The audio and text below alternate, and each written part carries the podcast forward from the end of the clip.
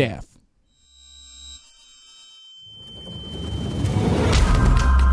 Eu sou Gisele Camargo e esse é o Anticast número 449.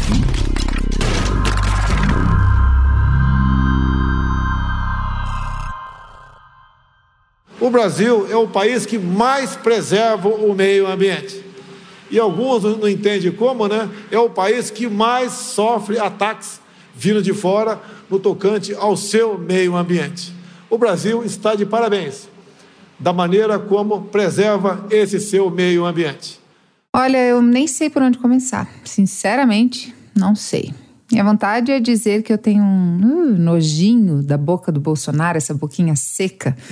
Mas eu sei que isso não deveria ser dito, não é maduro, não é ético, então, meus amigos, ignorem o comentário. Até porque eu sei que aparência não importa, ou pelo menos quando o governante é um homem cis. O Brasil tem despertado em mim os sentimentos mais primitivos, aqueles da quarta série, sabe? Quando você quer só ridicularizar o outro. Um reflexo aí das posturas do presidente. Juro que tenho meditado, praticado yoga para elevar o espírito, mas não tem sido fácil. Mas enfim, esse é o nosso karma, castigo, consequência coletiva ou o nome que você quiser dar. E a gente segue aqui fazendo barulho, apontando as mentiras e as farsas. E eu juro que eu não tinha vontade nenhuma de falar das queimadas do Pantanal. Acho que ninguém quer ver imagens, ouvir falar. Eu mudo de canal quando começo o assunto. Não tenho estrutura para ver carcaça de jacaré, onça com pata queimada, tatu com os passinhos lentos fugindo do fogo. Eu tenho ajudado como posso, mas o que eu queria mesmo é acordar desse pesadelo chamado Brasil. Quando alguém me pergunta, tudo bem? E eu entendo que não é só uma pergunta retórica, eu respondo bem, no tanto que se pode estar bem nesse Brasil agora literalmente em chamas. Eu não ia falar do Pantanal especificamente, mas a entrevista com a Marina Silva estava se desenrolando há meses e a gente conseguiu firmar uma data esta semana e coincidentemente no Dia da Árvore. Eu não tenho como entrevistar a Marina Silva e não falar de meio ambiente, né? Porque Marina é uma das primeiras figuras políticas a levantar veementemente a questão ambiental, ao menos na minha lembrança. E apesar da história de vida fascinante, da carreira política de grande destaque, ainda mais tratando de uma mulher nortista, negra, de origem pobre, que foi alfabetizada aos 16 anos, eu não posso falar com a Marina sobre qualquer tema que não seja a destruição maciça do meio ambiente no Brasil. A situação do Pantanal é trágica, dói na alma. A situação da Amazônia é desesperadora. Mas tudo faz parte de um problema muito maior e que não é só responsabilidade do Bolsonaro. O atual presidente é a cobertura e a cereja de um bolo que foi sendo construído ao longo dos anos, com ações políticas, concessões, trocas em nome da governabilidade, aumento da bancada ruralista. E nos governos do PT não foi muito diferente. E claro que não tem nem como comparar, não é possível comparar com a realidade atual. Ou ainda que o Lula e o PT não tenham feito muito pelo Brasil, longe disso. Nenhum governo colocou comida na mesa de tantos brasileiros como fizeram Lula e Dilma. Haja visto o retrocesso em termos de segurança alimentar que tivemos desde o golpe. Nunca houve tantos pobres e pretos nas universidades, nos aeroportos, ocupando espaços antes reservados a brancos, ou melhor, a uma parte dos brancos. Mas na questão ambiental, olha, poderia ter sido melhor. E não que não tenha havido melhoras. Lula foi o presidente que mais tornou áreas em unidades de conservação. Foram quase 27 milhões de hectares. O desmatamento da Amazônia Legal atingiu o menor nível desde o resultado histórico em 2012, com 4.600 quilômetros quadrados de desmatamento. Em 2004, eram 27.800 quilômetros quadrados de área desmatada. Mas aí veio a presidenta Dilma, porque eu tenho profundo respeito e admiração, mas que muitos disseram ser a pior presidente para as políticas ambientais. Na época, Bolsonaro era só uma figura bizarra. Fato é que Dilma, com um olhar desenvolvimentista, começou a abrir a porteira, parafraseando Salles. Hoje, os dados que Bolsonaro usa para justificar como exagerados os ataques ao desmatamento no Brasil têm como base informações do agrônomo Evaristo Eduardo de Miranda, que é chefe da Embrapa Territorial, uma das unidades da Empresa Brasileira de Pesquisa Agropecuária. Um agrônomo bastante questionado por outros profissionais da área e por pesquisadores. Miranda afirma que o produtor rural é o que mais preserva o meio ambiente porque a mata nativa dentro de propriedades privadas privadas somam 218 milhões de hectares e são 25% do território brasileiro. Só que a forma como esses dados são levantados é que é o problema. O cálculo é feito na declaração dos próprios donos de terra no Cadastro Ambiental Rural, exigência do Código Florestal, aprovado em 2012 e sancionado pela presidenta Dilma, alterando o Código Ambiental de 1965. Uma matéria publicada na BBC Brasil em junho de 2019 traz um trabalho feito por pesquisadores da Universidade Federal do Mato Grosso que constatou que, abre aspas, de 75 grandes propriedades na região de Rondonópolis, no Mato Grosso, 49 declararam ter área preservada maior do que o observado nas imagens de satélite, fecha aspas. Ou seja, 65% dos donos de grandes propriedades mentiram. A matéria da BBC explica que, após o cadastro feito pelos proprietários de terras dentro da Amazônia Legal, viriam as seguintes etapas: a fiscalização e então a regularização de quem desmatou mais do que podia. Mas o processo ficou parado na primeira fase, já que Dilma e depois Temer prorrogaram os prazos para que os proprietários fizessem esse cadastro. Daí veio Bolsonaro, a cobertura e a cereja do bolo, e editou uma medida provisória em junho de 2019, extinguindo o prazo, deixando os produtores livres para cumprir essa exigência quando quiserem. Em dois anos de governo Temer, foram 15% de perda de área com mata nativa. E, segundo dados do INPE, os alertas de desmatamento na Amazônia Legal brasileira dispararam 278% em julho de 2019, em comparação com julho de 2018. No governo Dilma, a verba para a preservação da Amazônia teve uma redução de 72%, segundo dados da organização Infoamazônia. A comparação é entre o último mandato de Lula e o primeiro de Dilma. No último mandato do ex-presidente Lula, foram 6 bilhões e 360 milhões de reais investidos no Plano de Ação para a Preservação e Controle do Desmatamento na Amazônia, criado em 2004. Já entre 2011 e 2014, primeiro mandato de Dilma, foram investidos investidos apenas 28% desse valor no mesmo plano, ou seja, 1 bilhão e 770 milhões de reais. Não é à toa que Marina, que participou da construção do PT, tenha deixado o partido após ser ministra do Meio Ambiente. É uma questão de coerência. Não dá para ser uma das figuras mais conhecidas mundialmente sobre militância de preservação ambiental e estar em um governo que constrói Belo Monte. Sobre essa questão, preciso trazer a jornalista Eliane Brum, que de tão maravilhosa e militante, raiz, se mudou há alguns anos para Altamira, no Pará, para estar perto e dar voz às comunidades que sofrem há anos com descaso por nossas florestas e povos originários.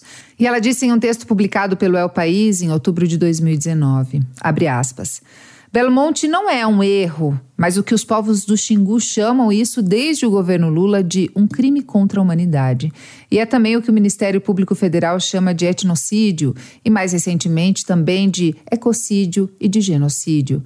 É ainda onde se desenha aquela que pode se tornar a maior tragédia da Amazônia brasileira a morte da Volta Grande do Xingu, onde vivem os povos Juruna e Arara, além de ribeirinhos, pela administração predatória da água por Belo Monte. Fecha aspas. E por quê? Pelo mesmo motivo que tem sido tema de muitos programas do atual governo: pelo lucro, pelo dinheiro, pela manutenção do poder, pela manutenção da classe dominante, que é mínima, mas domina e de maneira cruel. Se algo tivesse sido feito, não estaríamos vivendo a pior estiagem dos últimos 30 anos. Sem florestas não há chuvas, essa conta é simples, é básica e ela chega.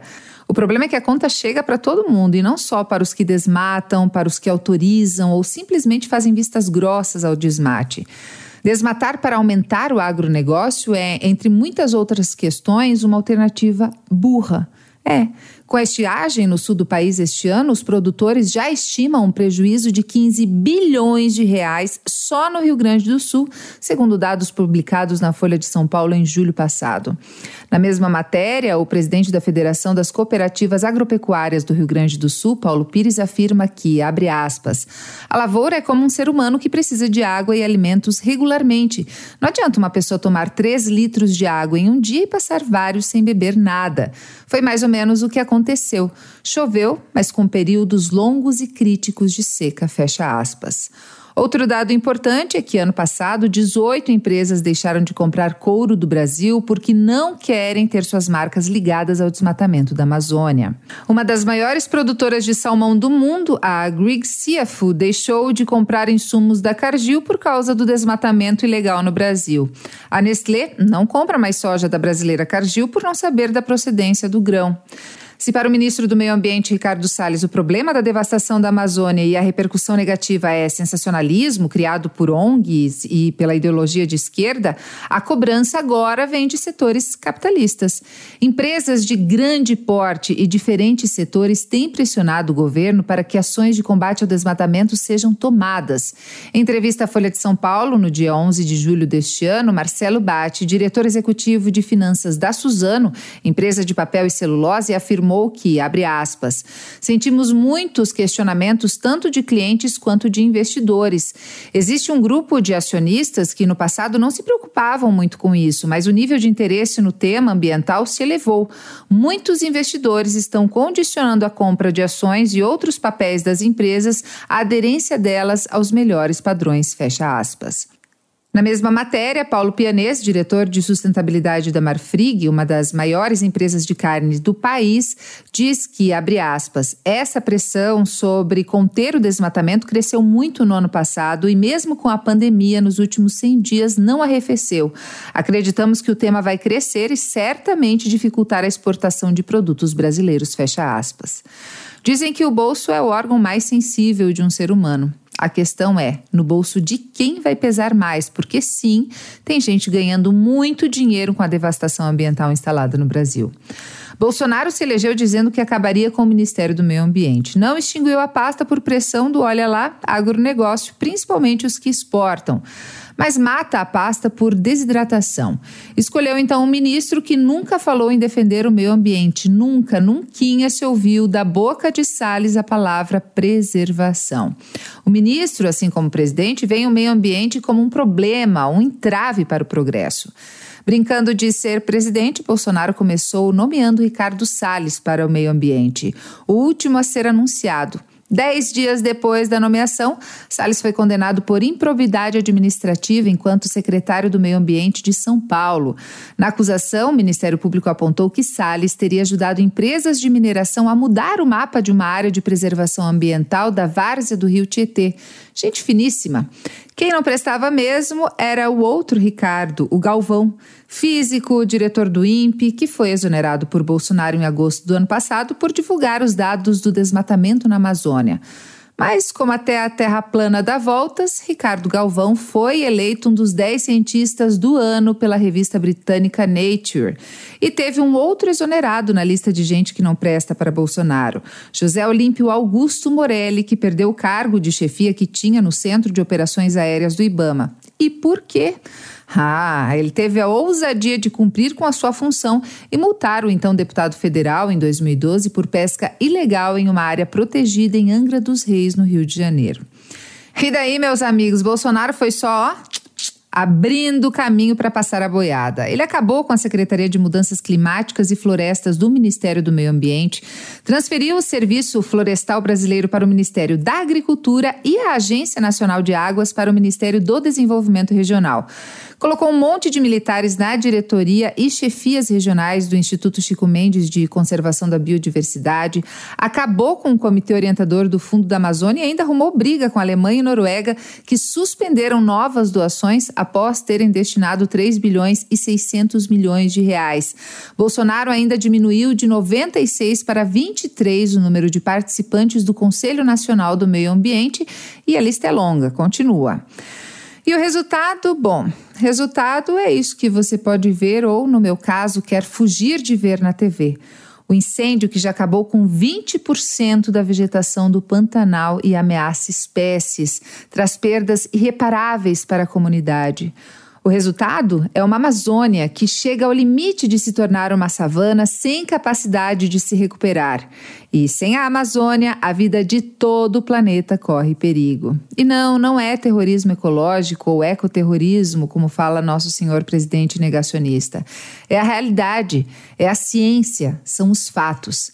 Dar parabéns ao Brasil pela preservação do meio ambiente é como chegar sambando ao velório, um assinte, uma afronta, um desrespeito. É um dar de ombros dizendo, ah, tô nem aí. Ou como se diz lá na minha terra, tô cagando e andando.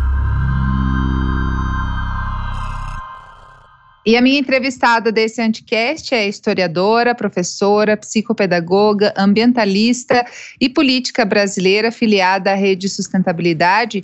Ao longo da sua extensa carreira política, exerceu os cargos de senadora pelo Acre, e de ministra do Meio Ambiente por cinco anos, de 2003 a 2018, e foi candidata à presidência da República em 2010, 2014 e 2018. E é uma das vozes mais conhecidas no Brasil e no mundo sobre questões envolvendo meio ambiente e desenvolvimento sustentável. Marina, é um prazer imenso falar com você. Muito obrigada por conceder esse tempo. Eu sei que a sua agenda é bastante corrida. Obrigada por conversar com a gente aqui do Anticast. Muito obrigada, é um prazer também estar poder, podendo falar com você. Enfim, estamos aqui. É, Marina, deixa eu te perguntar. É óbvio que o Bolsonaro já fez uma campanha falando em extinguir o Ministério do Meio Ambiente. Enfim, ele sempre mostrou que o meio ambiente era um estorvo para ele. Mas você imaginava que a gestão dele seria tão destruidora e em tão pouco tempo? O Bolsonaro era um deputado ante tudo que é direitos humanos, civilização, durante os mais de 30 anos que ele ficou no Congresso Nacional. Eu sempre imaginava que o poder deletério que ele teria sobre agendas como direitos humanos, meio ambiente, desenvolvimento sustentável, a questão indígena, isso seria muito grande, inclusive as políticas sociais. Mas, obviamente, que quando a gente vê a pessoa em pleno exercício da função pública mais alta do país e com poderes para destruir e constituir coisas, aí a gente vê o tamanho das consequências, porque as consequências são drásticas. Se a gente olha para a saúde pública, a gente vê a quantidade de pessoas que perderam suas vidas em função da visão de negar o problema, de não se preparar adequadamente, quando poderia ter sido bem menor o número de mortos se o governo não tivesse negado o problema, inclusive o número de contaminados também. Quando a gente olha para os problemas sociais, eles só não estão piores porque, em lugar de ser apenas 200 reais a, a, a renda básica emergencial, como ele queria no Congresso Nacional, no debate no parlamento, passou a ser 600 reais, por pressão dos parlamentares. Quando a gente verifica o que está acontecendo na agenda ambiental, o desmonte que ele fez da FUNAI, do IBAMA, do Instituto Chico Mendes, que é o ICMBio, o corte dos orçamentos, a baixíssima execução do pouco que ainda resta para os órgãos ambientais, a desmoralização e o desmonte do Instituto de Pesquisas Espaciais, com cientistas altamente respeitados, quando a gente verifica que ele sinalizou em regularizar, premiar quem roubou terra pública com floresta, dando a essas pessoas um título definitivo, aí a gente vê né, no incêndio no Pantanal, no incêndio na Amazônia, no aumento das queimadas, o que, que significa uma pessoa com a visão, com a falta de atitude civilizatória que ele tem no mais alto cargo da República. Mas ele é, não age sozinho, ele precisa também de uma aprovação do Congresso para muitas ações. Tem muitos que dizem que ele é fruto do Congresso que é está. O que você acha? Eu acho que ele é fruto, o Congresso é fruto da sociedade que os escolheu, inclusive o próprio Bolsonaro.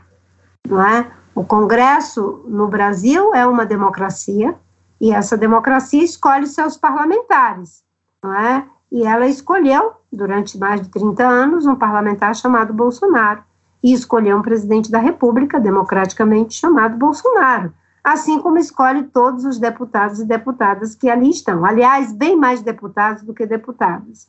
É, agora, ele é fruto das escolhas que ele faz, ele é fruto da visão que ele tem, das prioridades que ele tem em relação ao meio ambiente, em relação aos mais pobres, em relação às pessoas pretas, em relação às mulheres, em relação aos índios, em relação a ter uma atitude subalterna aos Estados Unidos.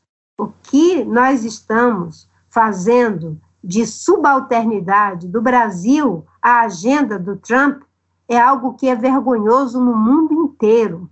Nenhum país que tem o mínimo de patriotismo se submete ao que estão se submetendo é, à política do Trump, não é? Inclusive agora que foi renovado aí, é, o acordo da venda do etanol brasileiro no Brasil, prejudicando o interesse dos produtores de álcool do Brasil, mais uma vez favorecendo o interesse da economia americana em prejuízo da economia brasileira. Bom, e o que tem sido feito no Congresso pela oposição para tentar minimizar ou pelo menos frear essas ações é, é, malucas e comple completamente destruidoras do Bolsonaro? Acho que a oposição tem conseguido, inclusive, ter uma ação menos exclusivista. Em alguns temas, as pessoas têm colocado as diferenças políticas e ideológicas de lado e aí é um, um, espectro de pessoas que têm compromisso com aquilo que é interesse público de diferentes partidos, não só dos partidos eh, ditos de esquerda. E eu digo ditos porque hoje esse conceito de esquerda ficou muito, muito flácido, muito perdido, muito perdido. Então tem conseguido ter uma atuação. Por exemplo, como eu falei, a, a, renda básica emergencial só não foi 200 reais porque houve uma ação muito forte dentro do Congresso, inclusive o meu partido, através de senadores como Randolph, como Joênia, como Contarato, tiveram uma ação muito forte no debate sobre renda mínima. Em relação ao Fundeb, a mesma coisa, que a proposta do governo era contrária ao financiamento da educação. Em relação agendas como, por exemplo, mineração em terra indígena, o Congresso tem evitado, a questão de regularizar área que foi roubada da União com floresta, também o Congresso tem evitado. É, em relação a várias pautas que são de interesse da sociedade, é, tem se conseguido, inclusive na justiça. Hoje mesmo foi um dia de debate do, do, do, ministro Barroso, com representante da sociedade numa audiência pública, em função de uma ação que a rede, juntamente com o PSOL, juntamente com o PSB e PDT, entraram junto ao Supremo para a questão do que está acontecendo em relação à Amazônia e o Pantanal, né, debatendo o, o Fundo Clima, as políticas de controle e prevenção do desmatamento. Mas são inúmeras as ações que entramos junto ao Supremo para conter o Bolsonaro. Em relação ao desmonte que ele queria fazer da FUNAI, a gente conseguiu reverter isso na justiça. E tantas outras atitudes que temos que recorrer à justiça, no caso o Supremo, porque elas ferem de morte a Constituição. E não importa que seja o presidente da República ou quem quer que seja, não, é, não pode governar por sobre a Constituição. É sob a Constituição brasileira. Ah, pois é, sobre esse pedido que a rede fez com outros partidos ao STF, tinha um prazo de 10 dias. Vocês já tiveram alguma resposta? Então, nós entramos com a ação na justiça porque o governo é, não fez o que era para ser feito, que é ter um plano de prevenção e controle do desmatamento e queimadas não é? A ação da justiça, é, com certeza, eu espero, faça, fará o mesmo que fez em relação aos indígenas, não é? Foi uma decisão da justiça do ministro Barroso que obrigou o governo a ter um plano mínimo de socorro aos índios. Imagine, no meio da pior pandemia, o grupo mais vulnerável, o governo precisa ser obrigado por uma ação judicial a ter algum tipo de política pública para a justiça tutelado sob a vigia do ministro Barroso. E o plano emergencial que foi aprovado no Congresso, nas duas casas, o presidente parece que fez 18 vetos, praticamente ficou só a emenda, o título do que era o projeto de lei e o nome do autor, né? Eu estou aqui metaforizando. Mas o governo teve a coragem de ser contra a água potável para os índios. Você imagina o que, que significa isso? Ele pensa que só existe índio em áreas remotas da Amazônia. Existem comunidades indígenas desterritorializadas que vivem em pedaços de áreas, como é o caso do Mato Grosso, do Mato Grosso do Sul, confinados entre fazendas, em situação de completa degradação, uma população imensa, como é o caso dos Guarani Caiovás, que não tem terra, não tem água, e o presidente disse que não precisa água potável, não, porque índio bebe água lá no rio. Ora, ele não conhece a realidade desse contingente de mais de 800 mil pessoas, que, aliás, eram 5 milhões quando os portugueses chegaram aqui. Dos 5 milhões, restam apenas 800 mil. Nós eliminamos um milhão de seres humanos a cada século.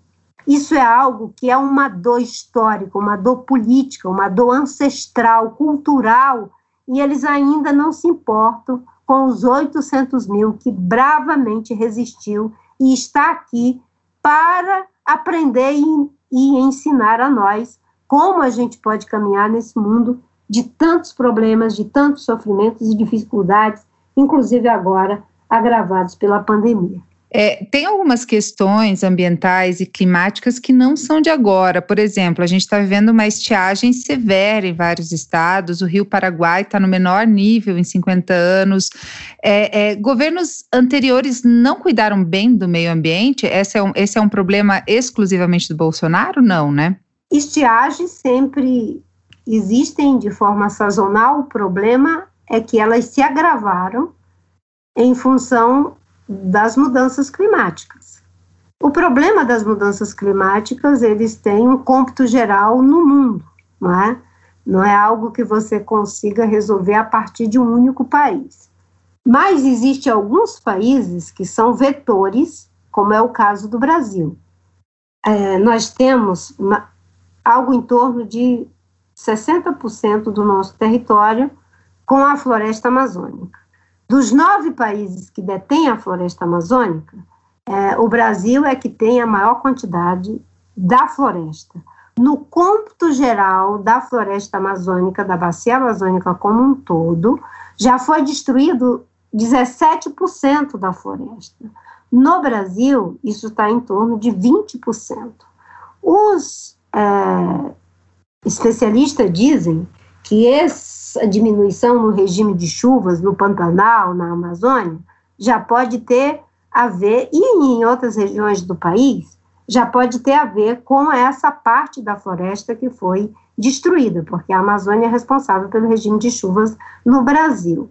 É, a grande incidência e o estímulo que tivemos para o desmatamento da Amazônia, ele começa com a ditadura militar, com a feitura de estradas, inclusive a transamazônica, estimulando a ocupação, a substituição da floresta por projetos agrícolas e de criação de gado, e depois veio a soja, principalmente nessa região do Mato Grosso. Então, o Brasil teve um longo período de estímulo à destruição de suas florestas, entendendo que a floresta era atraso e de que plantar capim e criar boi era progresso. É, quando foi em 2003, quando eu assumi o governo, nós fizemos um plano de prevenção e controle do desmatamento da Amazônia e pela primeira vez se teve uma política que foi capaz de controlar desmatamento por quase uma década reduzindo o desmatamento em 83%. Essa política é reconhecida no mundo inteiro. O presidente Bolsonaro, em lugar de dar continuidade ao plano de prevenção e controle do desmatamento, e é disso que ele é cobrado, é, ele desmontou o plano, desarticulou o plano, é, nós criamos durante a minha gestão um sistema, um sistema de alerta, que é o sistema DT, né? Sistema de detenção, de detecção do desmatamento em tempo real, para orientar as ações dos fiscais do IBAMA e, em alguns casos especiais, da própria Polícia Federal. O governo Bolsonaro, ele não considerou os alertas que foram feitos pelo sistema de alerta. Pelo contrário, ele trabalhou para desmoralizar o INPE, inclusive levando à saída do presidente Ricardo Galvão. Acho que você lembra bem desse episódio. É, como se não bastasse, os municípios, porque você, nós estabelecemos na minha época que os municípios que mais estão contribuindo para o desmatamento, eles entram numa lista de municípios prioritários para o combate ao desmatamento, porque o satélite identifica e você tem ações focadas naquela direção. O governo não só deixou esses municípios é, em brancas nuvens, como não incluiu os municípios que começaram a também ser grandes desmatadores, inclusive alguns municípios do estado do Amazonas, que era um estado que tinha pouco desmatamento. E ainda, o governo fez um discurso na campanha e após a campanha de que poderia reduzir unidades de conservação, regularizar ocupação em áreas protegidas. Isso fez com que tivéssemos um aumento muito grande de grilagem, derrubadas e queimadas dentro de áreas que são legalmente protegidas e que não pode ter nenhum tipo de ação é, antrópica nessas áreas. E mesmo as que são de uso sustentáveis, elas não podem ser usadas na lógica do corte raso de madeira. Houve um corte de orçamento muito grande no Ministério, uma intimidação aos servidores, tanto é que pessoas foram exoneradas, eles negam que essas exonerações foi porque as pessoas estavam fiscalizando e cumprindo com as suas obrigações. Então, tudo isso levou a esse caos generalizado. Só para você ter uma ideia, o plano que eu fiz, não é, ele passou a ser implementado, eu acho que foi em março de 2004, é, e Após a implementação do plano, o desmatamento já caiu 32%. É, o governo, de 2019 para cá, vamos supor que 2019 não tivesse tempo, mas agora, para 2020, tinha que implementar as ações. Mesmo assim, as ações não foram implementadas. Né? Ele tinha que ter feito o plano e começar a implementar o plano. E o que está sendo feito, veja bem, o Exército, ele tem muitas qualidades e competências, mas ele não tem competência para fazer fiscalização, ao, é, lavrar autos de infração, todo um processo que é feito por é, técnicos e fiscais do IBAMA que têm expertise para isso. E o que, que o governo fez? Enquanto o IBAMA tem um pouco mais de 70 milhões para fazer fiscalização no Brasil inteiro, um país com 8 milhões de quilômetros quadrados, né? mais de 200 milhões de habitantes. É, tem 71 milhões, me parece, para fiscalizar o Brasil inteiro. Né? A GLO, né? É, o Exército, tem 60 milhões por mês. E olha os resultados que nós temos. É disso que o governo está sendo cobrado, não é? Porque a gente vinha de um processo em que havia um plano reconhecido no mundo inteiro que estava dando conta de reduzir desmatamento. E por quase uma década conseguiu reduzir desmatamento em 83%, e que eu tenho a alegria de ter coordenado esse plano, não é? Foi o país que mais contribuiu para criar unidades de conservação, 74% das unidades de conservação criadas no mundo, de 2003 a 2008, foi aqui no Brasil. Agora, pasme vocês que estão nos acompanhando, não é? O ano passado, 2019, o Brasil foi responsável, no primeiro ano desse governo, por um terço das florestas virgens que foram destruídas no mundo.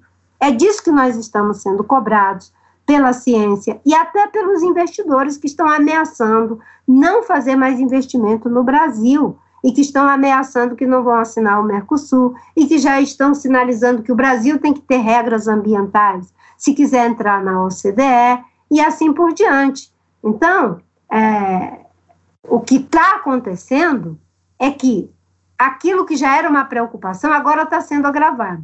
E está sendo agravado de forma deliberada, porque a gente estava revertendo o problema. O governo foi que suspendeu as verbas do Fundo Amazônia, foi o governo que fez um sinal para a sociedade dizendo que no governo dele não ia ter indústria da multa, de IBAMA, nem de CNBio. Ou seja, disse para os desmatadores, fiquem à vontade. Disse para os que fazem incêndios criminosos, tanto é que teve o dia do fogo, não é? De que eles ficassem à vontade. É, uma das primeiras ações do Bolsonaro foi conseguir exonerar o fiscal que deu uma, que ele aplicou uma multa, né, por uma pesca numa, numa área ilegal, né? Exatamente, exatamente. Mas essa questão de, de governos anteriores, eu vi uma entrevista sua no Roda Viva, Acho que é isso, no Roda Viva, em que você fala que um dos motivos que te levaram a romper com o PT é, e sair do governo foi justamente porque você não concordava com um desenvolvimento que não viesse, um desenvolvimento social, que é, é inegável, mas que não viesse junto com um desenvolvimento ou uma segurança ambiental. Sim, porque durante os cinco anos e meio em que eu fiquei no governo, eu implementei essa agenda que levou o desmatamento a cair por quase 10 anos, mesmo após a minha saída. Quando eu percebi que estavam querendo induzir o presidente da República a revogar as medidas, usando o mesmo argumento de que o INPE estava errado, eu não só provei que o INPE estava certo, mas para evitar que o plano fosse desmontado, eu pedi demissão. E houve uma pressão tão grande da comunidade internacional e da opinião pública é, brasileira que o MIN, foi nomeado no meu lugar, manteve o plano, porque a sociedade não aceitava revogar as medidas, e o desmatamento continuou caindo até 2012. Em 2012, ele voltou a crescer, e a partir daí houve uma sazonalidade.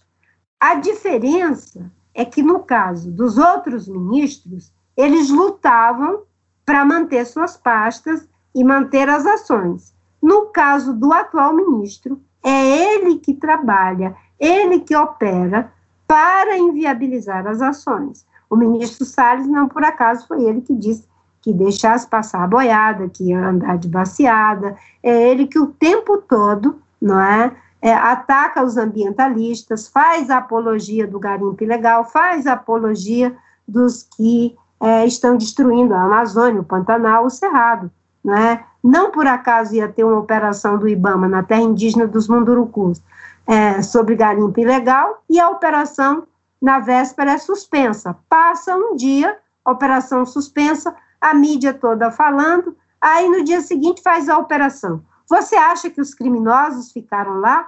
Qual foi a razão de abortar de, a, a operação? Para que desse tempo dos criminosos se esconderem, inclusive esconder seus equipamentos. Eu tenho lido bastante para abordar esse tema, a gente faz um editorial antes do programa, e uma das coisas que me chama atenção é porque, vendo o material do Ricardo Salles, eu não vi nenhuma vez ele falando em preservação. Essa palavra não saiu da boca dele.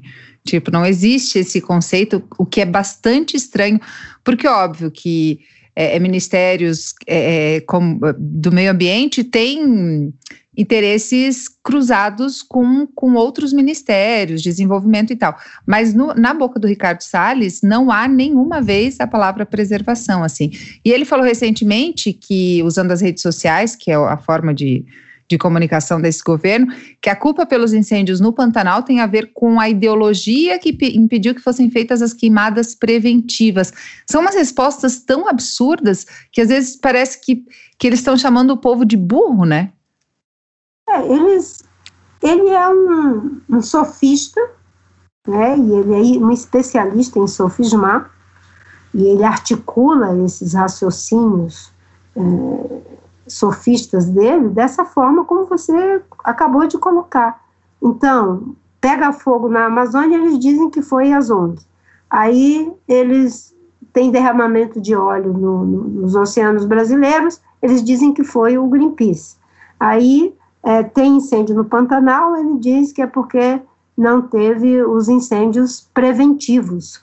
É, e tem outras atrocidades que eles falam. Por exemplo, ele diz que é, o Fundo Amazônia foi suspenso porque os doadores é que quiseram suspender. Mas o Fundo Amazônia, que era para ações de controle ao desmatamento, para apoiar comunidades, para as ações de combate ao fogo do Preve Fogo, é, para desenvolvimento de pesquisa e apoio a atividades sustentáveis, ele foi suspenso porque o governo, quando assumiu, queria usar o dinheiro do fundo, que é para proteger florestas, para regularizar áreas que foram é, é, griladas e que destruíram florestas. É uma afronta, porque você acha que a Noruega, a Alemanha, vai doar seu dinheiro a fundo perdido e explicar para os seus cidadãos que esse dinheiro está sendo usado em lugar de ser para proteger as florestas, as comunidades indígenas e apoiar o desenvolvimento sustentável, porque o desenvolvimento é necessário. Não, eles queriam regularizar áreas griladas por agentes criminosos. Não tem como os doadores é, dizerem, não, está tudo bem, continuem fazendo isso. Aí ele diz: não, foram os doadores que não quiseram, não tem nada a ver com o governo, é que eles não quiseram a orientação, a nova orientação do governo. Qual era a nova orientação do governo? Usar o dinheiro que era proteger floresta para premiar quem destruiu floresta. Ai, parece que nunca pode ficar pior, mas sempre fica, né? É, você falou da questão do, do Pantanal, eu perguntei, né, com relação à explicação do Salles, por que, que tem sido tão difícil combater os incêndios naquela região, Marina? Bem, incêndios são sempre difíceis de serem combatidos é, na escala em que às vezes eles se colocam no Cerrado, no Pantanal, porque essa diminuição do regime de chuvas, que faz, a, a, digamos assim, a recarga do Pantanal, né, ela já vem em função, segundo os cientistas, dessa derrubada que acontece na Amazônia.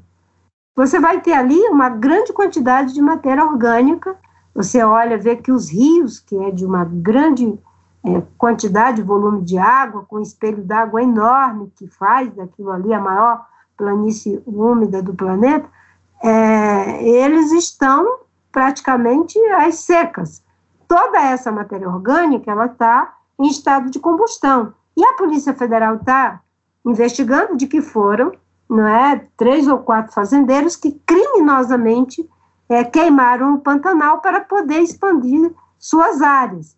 Então, quando isso entra em atividade, o controle é muito difícil. Quando você tem um governo que não fortaleceu as equipes, que não tinha um trabalho integrado com as equipes nos estados e nos municípios, que não continuou estimulando o trabalho que vinha sendo feito, que envolve os agentes do prévio fogo, não é, as brigadas ambientais, o corpo de bombeiro, os voluntários, as pessoas que historicamente trabalham nessa agenda e com poucos recursos, então o resultado não tem como ser diferente.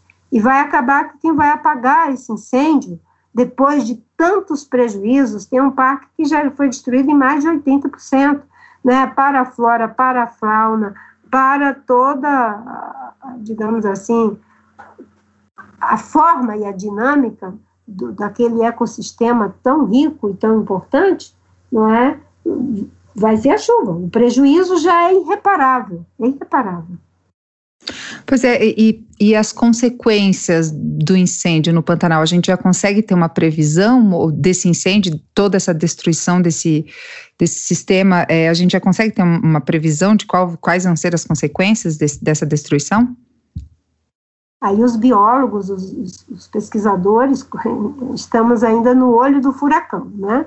O que temos são, digamos assim, as, as projeções é, óbvias, os estudos vão ser feitos, mas se você tem um parque em que 80% do parque foi queimado, primeiro você já tem aí milhares e milhares de espécies, né, de animais, de insetos, de aves, de, enfim, é, de microorganismo de toda a, a fauna e flora daquela região que foi destruída em 80%, praticamente.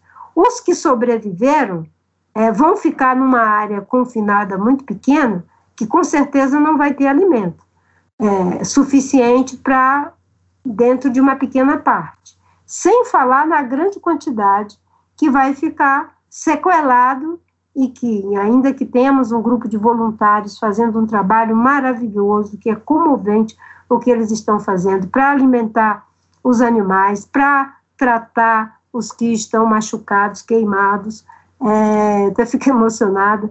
É, ainda que tenhamos isso, vai haver uma mortandade no momento do fogo e uma mortandade após o fogo não é? A quantidade de aves que perderam seus ovos, que perderam seus ninhos, de, de jacarés, de tuiuius, de, é enorme. É um prejuízo incalculável. Até porque um ecossistema desse não, é, não se recupera em apenas algumas décadas, né? Aquilo ali é um, é um, um ecossistema que se, que se constituiu em milhares de anos. É realmente muito, muito, muito triste o que o que a gente tem visto lá. Eu juro que eu estava fugindo desse assunto assim porque dói a gente acompanhar e ver a, a situação que eu visitei o Pantanal quando era criança, enfim, é realmente muito doloroso, assim. Mas o, o principal argumento do Bolsonaro, ele falou esses dias que a, a preservação no, no Brasil está de parabéns e tal. E o principal argumento dele em resposta às críticas é que o Brasil é o que mais preserva o meio ambiente no mundo. E aí, pesquisando, eu descobri que ele se baseia em números do agrônomo Evaristo Eduardo de Miranda, que é chefe da Embrapa Territorial, e que é uma figura controversa para alguns especialistas. E também ele tem usado dados antigos, dados inclusive da sua gestão, enfim, dessa, de, ou, ou, que são resultados do, do, do, trabalho que você fez em frente à pasta. É, a gente fica vendo esse discurso e vê que ele não é verdadeiro, né? Sim, o Evaristo de Miranda ele consegue tentar influenciar todos os governos. É, inclusive ele foi um dos que tentou influenciar, dizendo que os dados do INPE na minha época estavam errados, que as medidas estavam exageradas. Eu peguei um avião com os técnicos do INPE do Ministério, peguei a equipe do, do Mato Grosso, que estavam dizendo que os nossos dados estavam errados, e em lugar de fazer coro com eles, como está fazendo o governo atual e o ministro do Meio Ambiente, é, eu fui em locos para desmoralizá-los de que o INPE estava certo, mostrando os polígonos em que é, o INPE dizia que tinha incêndios e queimadas e que, portanto, as medidas duras que estávamos tomando de vedar o crédito, de criminalizar a cadeia ilegal, de colocar os municípios que mais desmatam numa lista e sobre esses incidir de forma pesada estavam corretíssimas. É? Então, eles usam, inclusive, acenam com o chapéu alheio que os resultados que eles tomam para dizer que o Brasil protege é exatamente o resultado de trabalho de quem os antecedeu, não é? E agora eles estão destruindo isso que se tinha, né? Eu posso dizer, enquanto na minha gestão nós fomos responsáveis por 74% das áreas protegidas criadas no mundo, eles em um ano foram responsáveis por um terço das florestas virgens que foram destruídas no mundo. E, e ele tem que olhar para o que está acontecendo no Brasil, não é? Não é querendo inventar uma história para contar, para convencer as pessoas fora do Brasil. Não é uma questão de propaganda, é de realidade. A NASA tem informação em tempo real. Qualquer pessoa, qualquer empresa tem acesso a essas informações. O que eu acho estranho é que, enquanto né, é, a inteligência americana, as Forças Armadas americanas, não importa as besteiras que o Trump faz, eles são altamente preparados para entender que o problema das mudanças climáticas é grave e que eles fazem pesquisa sobre tudo o que está acontecendo em relação à floresta, em relação a janeiro, em relação a oceanos, porque quem não sabe disso, não é, não saberá como proteger seu povo, né? E aqui os nossos militares fazem coro com o discurso dos terraplanistas. Né? Nós estamos realmente numa situação que causa vergonha, que causa tristeza, que causa indignação. É vergonhoso o que está acontecendo no Brasil.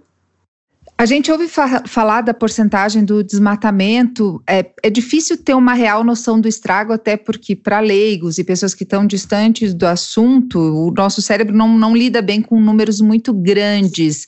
Qual, qual, que é a realidade hoje? Qual que, o quão urgente é que se faça alguma coisa para salvar a Amazônia? Até porque alguns especialistas falam que se a, o, o, desmatamento atingir 20%, a Amazônia não vai mais se recuperar, outros falam em 40%. Como é que é a situação hoje? O professor Carlos Nobre coloca que é ali numa média de 25%, que se ultrapassar esses 20, 25%, entre 20 e 25%, a Amazônia entra num processo que eles chamam de não retorno e vai virar uma savana. E uma vez virando uma savana, o que vai acontecer é uma grande quantidade de incêndios, porque ela entra num processo de combustão, também de combustão natural, pela incidência de raios, porque hoje nós não temos é, incêndios naturais na Amazônia, é né? uma floresta úmida, úmida diferentemente do que está acontecendo nos Estados Unidos, do que aconteceu em Portugal, em várias regiões do mundo, em que as florestas de pinos e eucalipto entram em combustão em função de raios, principalmente, é, que são florestas é, já com uma propensão de alta combustão. No caso da Amazônia, não é assim. Agora, se virar uma savana, aí sim. Agora, até virar uma savana, né, é um processo de des desorganização do equilíbrio do planeta de magnitude tal que a gente, que é leigo, não é cientista, não, não consegue nem imaginar. Porque é, a Amazônia é um gatilho de destruição do equilíbrio do planeta. Se você joga mais gás carbônico na atmosfera, mais aquecimento do planeta.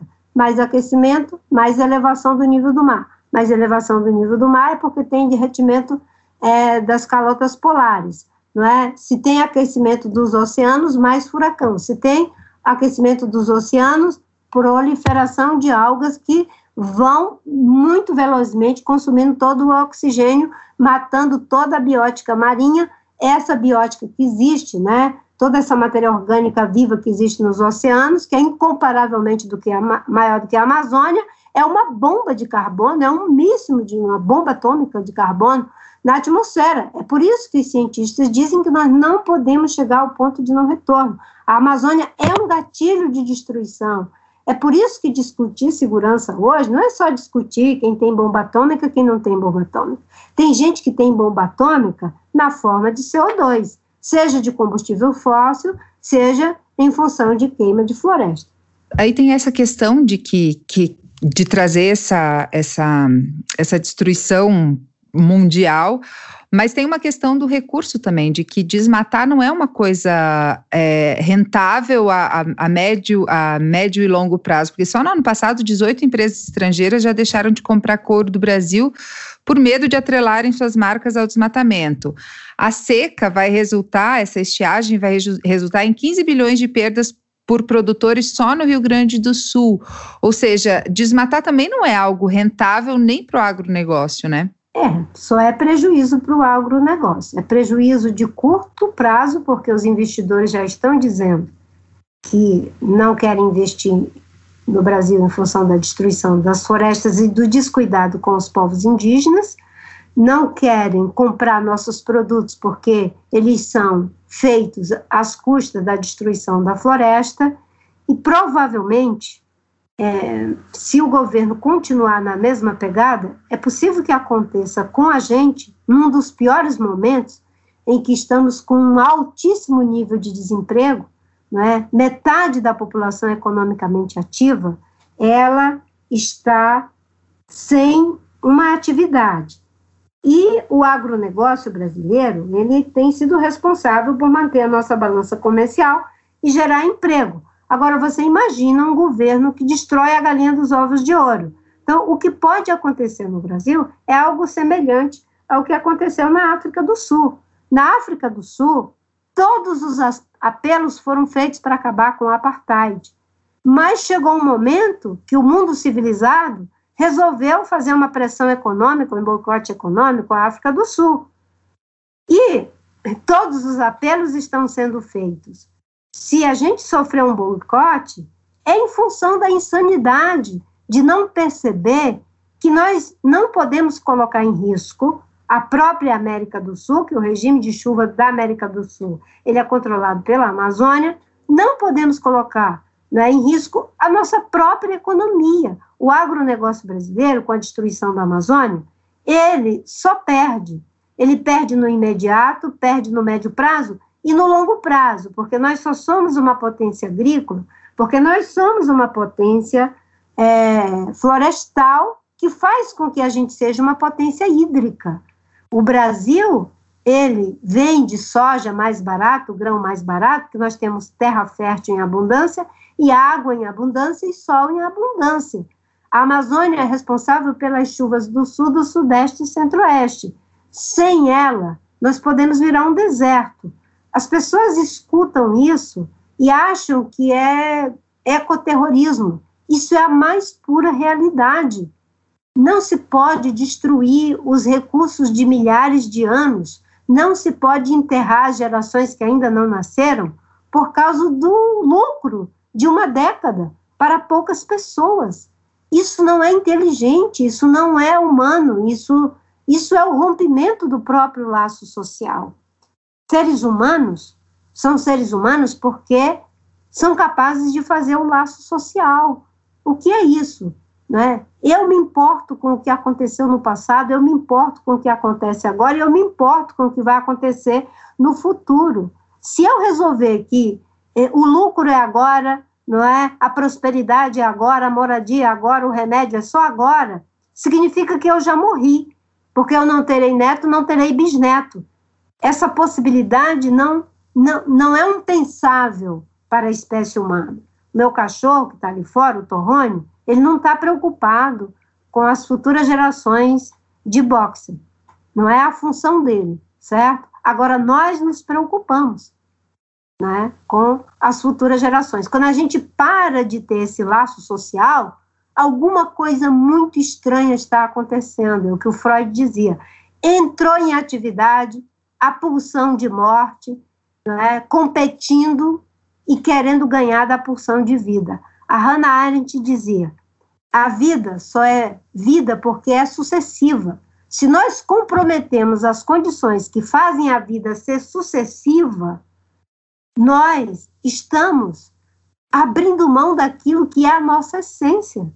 A nossa essência é de seres que dependem uns dos outros e dependem das outras formas de existência. Nós somos a única parte de, da natureza que pensa, que fala, que significa. É possível que as outras espécies possam também, mas nós não sabemos como é que é esse funcionamento. Eles nascem completo, né, pelos instintos. Nós não nascemos completos. Nós aprendemos. Somos assim porque aprendemos. Aprendemos com o ambiente, aprendemos uns com os outros. Aqui em Curitiba, a gente tem vivido uma estiagem terrível, assim, como eu nunca vi, nunca imaginei. São, fica 36 horas com água e 36 horas sem água. E eu tenho uma vizinha que, quando tá com água, ela lava tudo, carro com VAP. E eu já fiz várias tentativas de, olha, vamos, existem outros jeitos, existem outras formas e tal.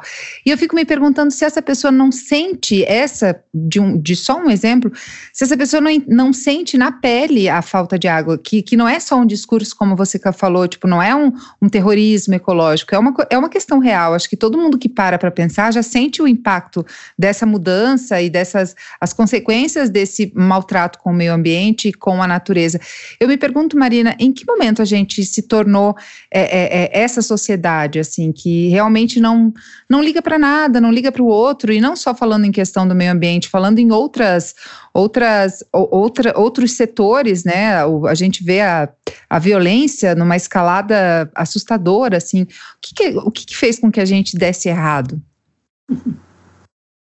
É que eu acho que nós, os seres humanos, o tempo todo nós manejamos né, esse lado de, de indiferença, esse lado meio escuro da, da força com aquilo que o Freud chama, chama de pulsão de vida.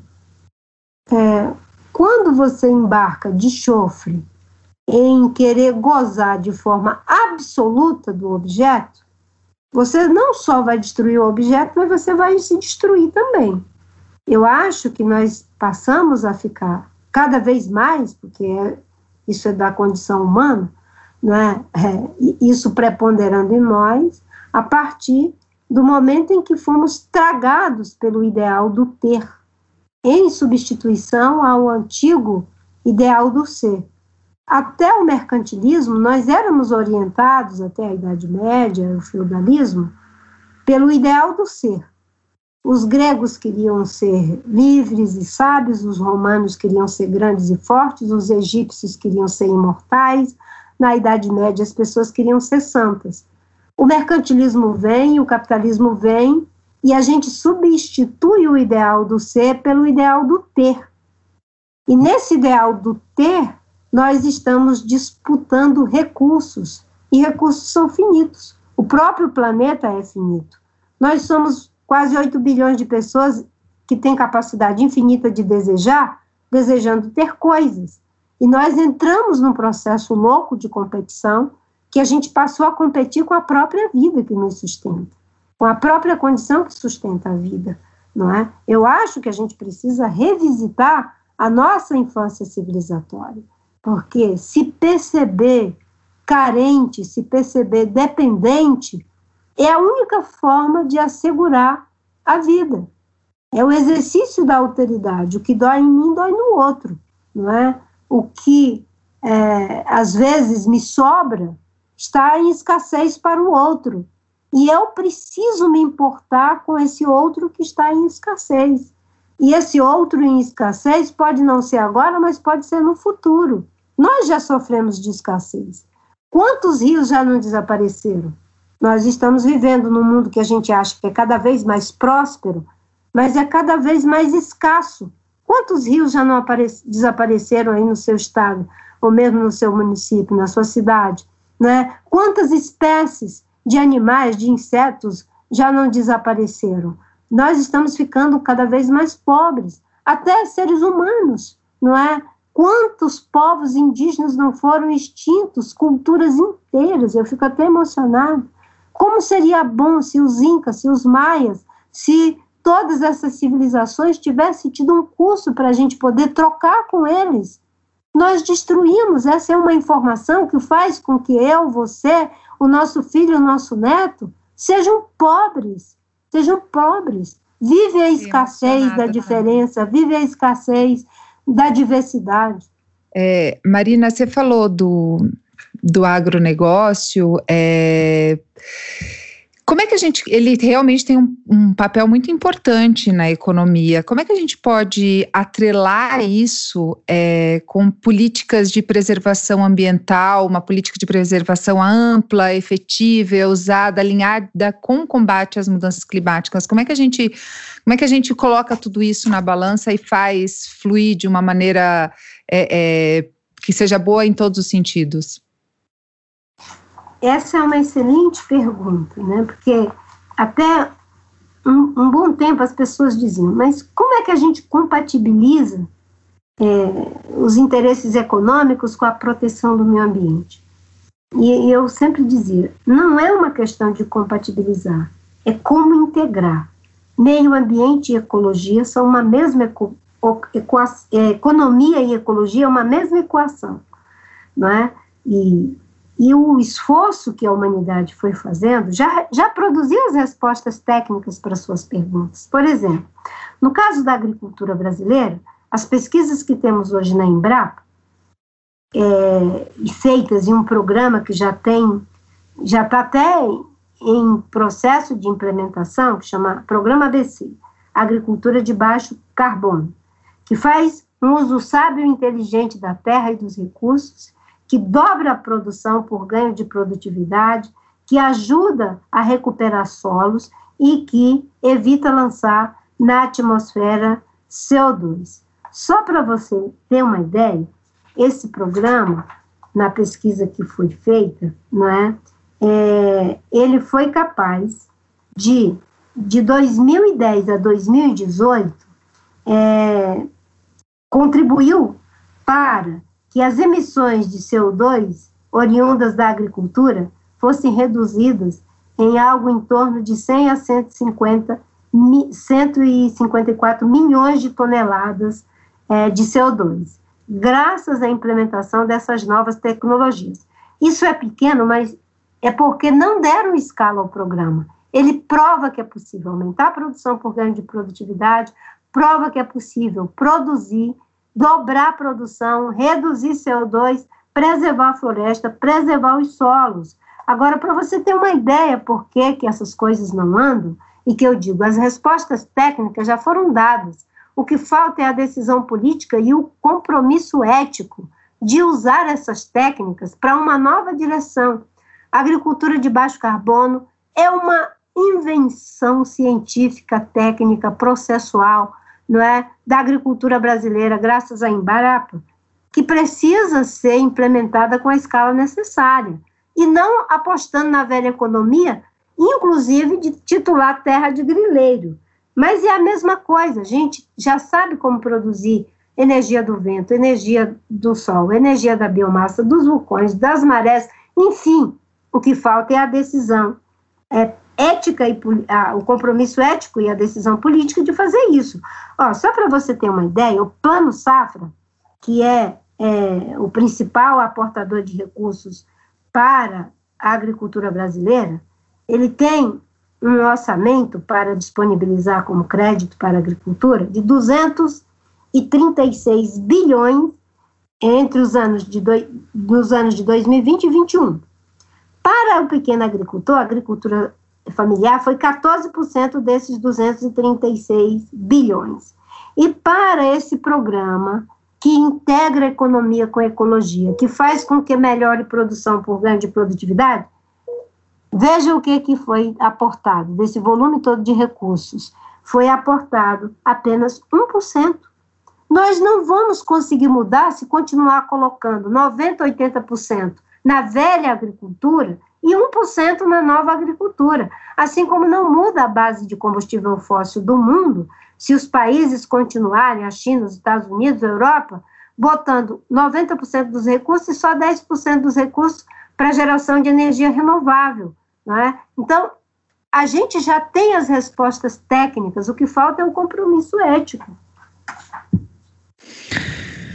Marine, como é que a gente vai conseguir tirar o Bolsonaro daí ou vencê-lo para que ele não continue? Você consegue ver uma perspectiva no Brasil de uma união aí de centro, esquerda, como você falou, esse termo de esquerda está muito, muito flácido, muito elástico, mas quais são as tuas perspectivas? Assim, acho que a gente vai sangrar e chegar ao conceito de terra arrasada ou a gente vai conseguir realmente fazer algo diferente? Bem, para nós que somos democratas, que acreditamos no Estado Democrático de Direito, na nossa Constituição, respeitamos a autonomia dos poderes, o caminho é que a população, no voto democrático, derrote. E aí você Isso, perdão, eu só quero, eu só quero me, me, me reparar. É, tirar o Bolsonaro, eu falo é na eleição, assim, não é, não, sei, não é de uma maneira. Embora ele já tenha vários pedidos de impeachment, enfim, né? É, não, mas o que eu tô o impeachment também é democrático, que está previsto sim, na nossa sim. Constituição. Eu entendi o que você falou e, e eu ia dizer o seguinte: então, para nós, para que aqueles que estão nos acompanhando não fiquem inventando coisas da gente, né? É, esse é o caminho. Aí você fez a pergunta, digamos que não cala. Vai ser possível um campo, é, digamos, democrático, de centro-esquerda, é, poder pensar um projeto de país? Eu espero que sim. Mas para isso é preciso que aqueles que cometeram erros é, também reconheçam seus erros. Né? Nós tivemos um, longo período de ditadura, depois nós tivemos vários governos civis, e o PSDB e o PT foram os que mais ficaram no poder. É muito triste imaginar que quem foi eleito democraticamente criou tanta decepção na população brasileira cuja forma de se vingar dessa decepção é ter alguém como Bolsonaro. Então, tem uma responsabilidade de que se pense um projeto de país antes de pensar o projeto de poder. E é preciso que determinados grupos que é, é, decepcionaram a população, seja porque se aferraram ao projeto de poder de se perpetuar, por desvios éticos gravíssimos de corrupção, né, por arrogância, muitas vezes, é, por usar, por exemplo, eu disputei as eleições em 2014 e foi muito terrível, porque as fake news foram usadas contra mim. O caixa 2 do Aécio e da Dilma foi usado contra mim. Eu digo, aquela eleição foi uma fraude. Se aquela eleição não tivesse sido fraudada pelas mentiras e pelo caixa 2, poderia ser diferente. Mas ali foram plantadas as sementes das fake news que hoje tomaram conta, não é? Você qualquer coisa que você diga, aparecem milhares de pessoas, né, para fazer ataques gratuitos, para mentir, para, né? Não se constrói uma democracia desse jeito.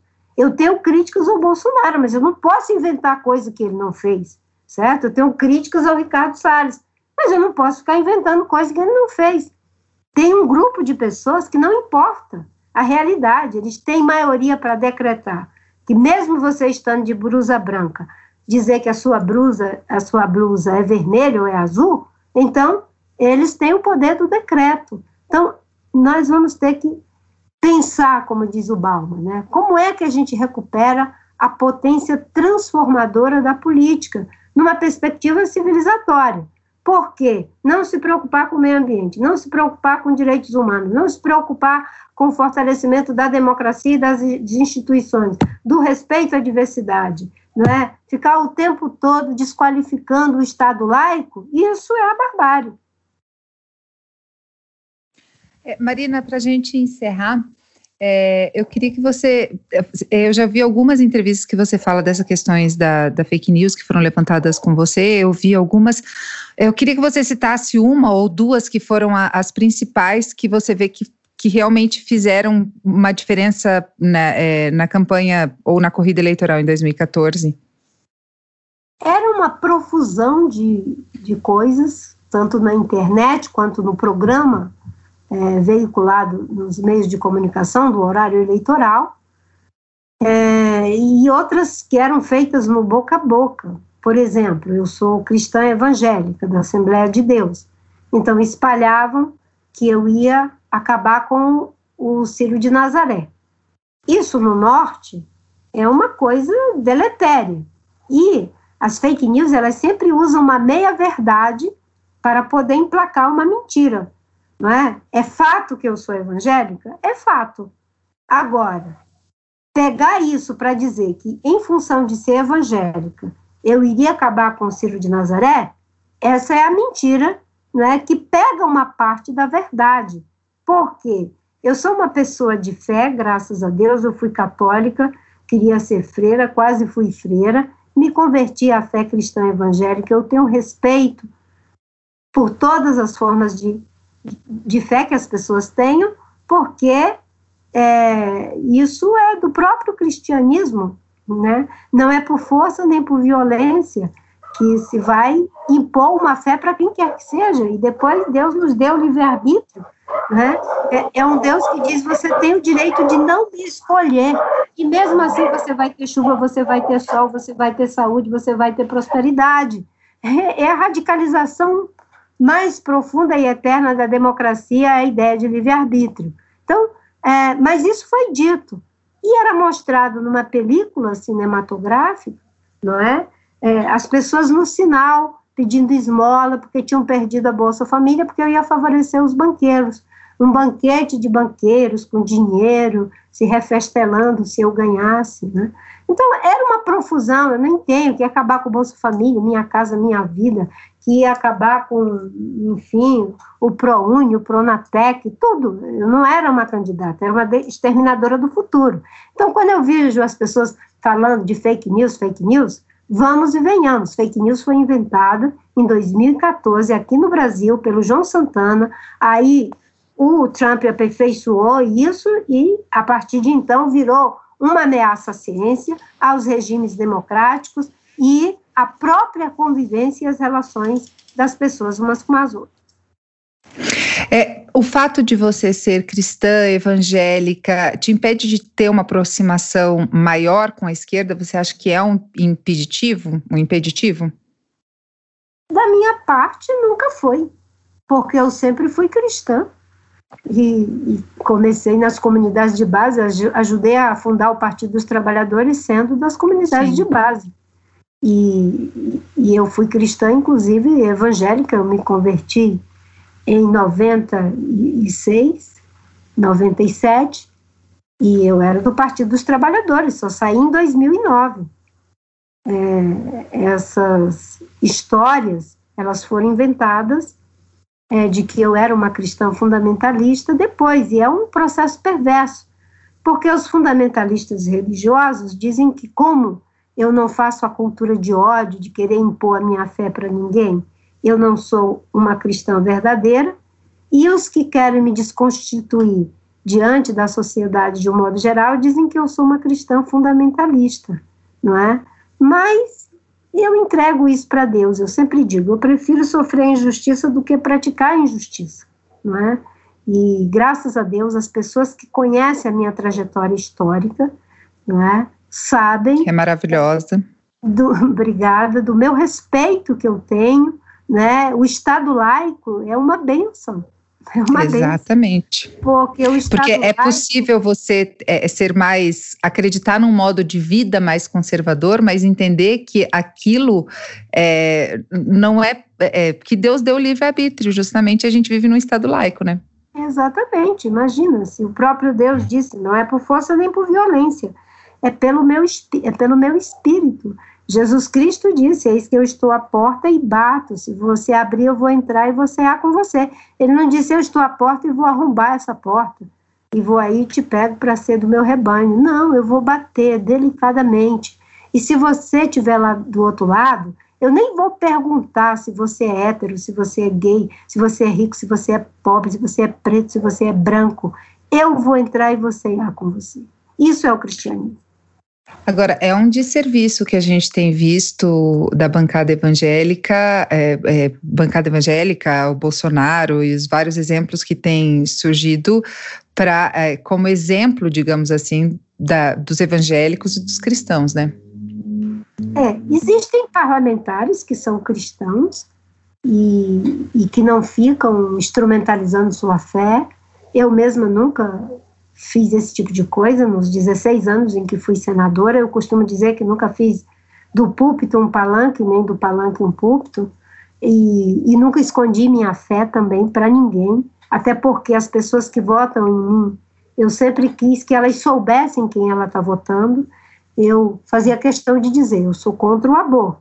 Se for para ampliar além do que já está previsto em lei, que é para o caso de estupro, o caso de risco de morte, o caso de crianças que estão sem o cérebro. Se for nesses casos, se for para ampliar, além disso, eu acho que deve ser o plebiscito, defendo o plebiscito. E é assim que acontece em várias democracias do mundo. Mas para que aconteça o debate, que a sociedade decida.